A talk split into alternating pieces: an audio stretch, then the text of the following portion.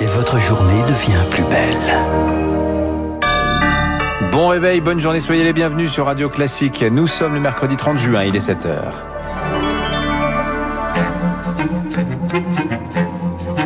– 6h30, 9h, la matinale de Radio Classique avec Dimitri Pavlenko. À la une ce matin, fini la queue devant les magasins, la jauge, parce que la jauge est pleine. Hein. La France se déconfine aujourd'hui presque totalement.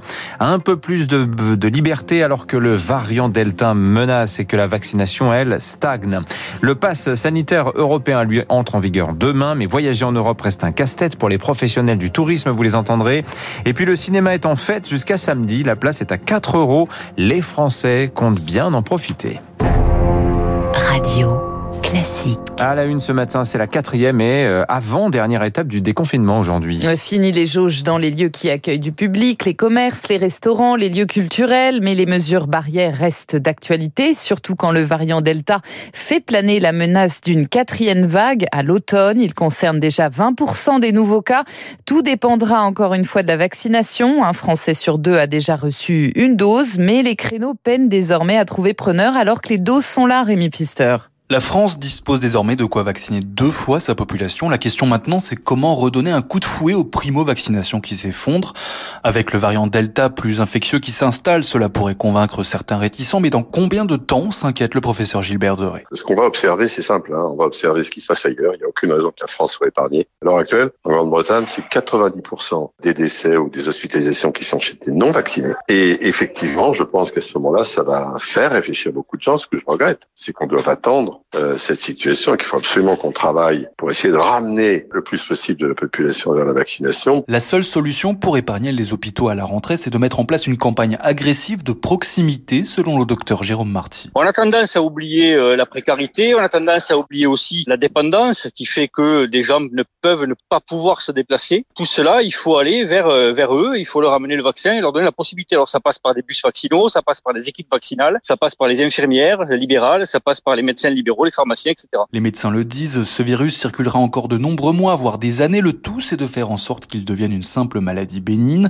Et cela passera par une vaccination totale de la population. La braderie de Lille, annulée pour la deuxième année consécutive, initialement prévue les 4 et 5 septembre, elle attire chaque année près de 2 millions de visiteurs. Trop risqué avec la menace des variants et la vaccination qui stagne, a estimé la mairie.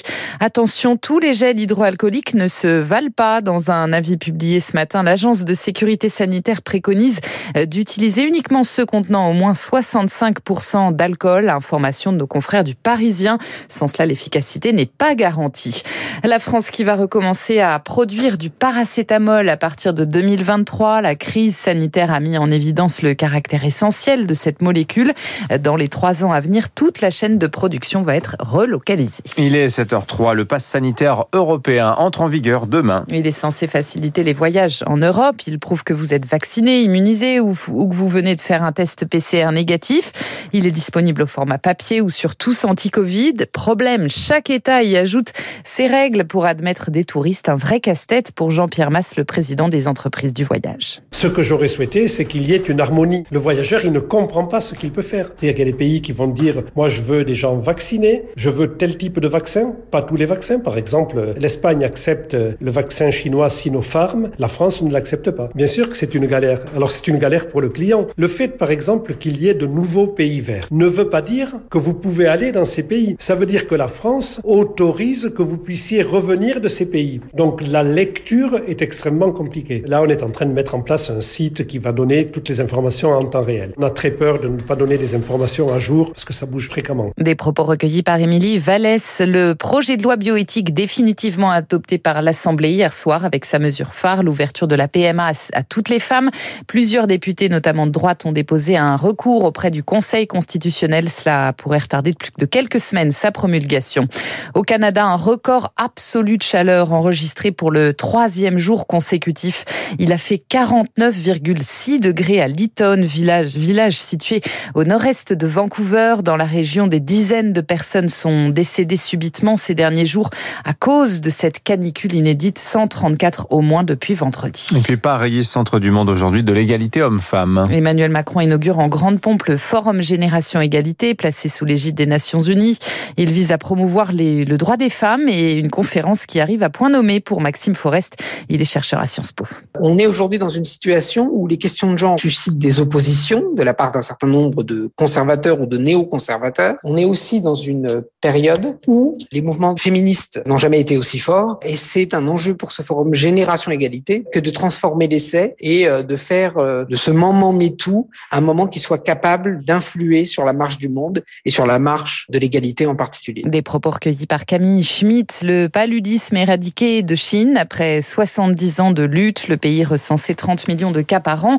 Dans les années 40, il n'a pas signalé un seul cas indigène en 4 ans. Alors peut-être n'êtes-vous pas encore retourné au cinéma depuis leur réouverture. Eh bien, c'est peut-être le moment. Et la fête du cinéma commence aujourd'hui. 4 euros la place jusqu'à samedi inclus. De quoi redonner le sourire aux exploitants qui sortent d'une année évidemment catastrophique. On pousse la porte d'un cinéma d'arrêt d'essai parisien avec Victoire Fort. Au cinéma, il y a ceux qui n'en ratent pas une miette, restant assis jusqu'à la toute toute fin du générique. Jacques est de ces cinéphiles-là. Toujours. J'aime bien décompresser peu à peu. Mais c'est la première fois que j'y retourne là aujourd'hui. Euh, un film magnifique, euh, mais très dur. Ce film, c'est The Father, oscarisé. Des films clés pour retrouver le public. Alain Rouleau gère le Studio 28 au cœur de Montmartre. Je crois que les gens en avaient marre d'avoir usé leur canapé pendant des mois et des mois. Depuis cette semaine, alors que le temps était plutôt mitigé et moyen, euh, les gens sont revenus euh, vraiment très très bien. Enfin, on revit depuis 15 jours avec euh, des horaires tout à fait normaux. La fête du cinéma tombe à pic pour les grandes salles, cela peut doubler les fréquentations grâce aux blockbusters, les cartons de l'été. Pour les cinémas d'art et d'essai, il faudra probablement attendre encore un peu. Il va y avoir la fin des vacances, il va y avoir la rentrée des classes, donc on va commencer à, à refaire des chiffres normaux à partir du 10 septembre. Après la fête du cinéma, le Festival de Cannes est un autre coup de projecteur sur le 7e art que les exploitants de salles attendent patiemment. Victoire fort et puis l'Euro de foot, on connaît tout le tableau des quarts de finale, Suisse-Espagne, Belgique Italie vendredi, République tchèque, Danemark et Ukraine, Angleterre, ce sera samedi. L'Angleterre tombeuse de l'Allemagne hier.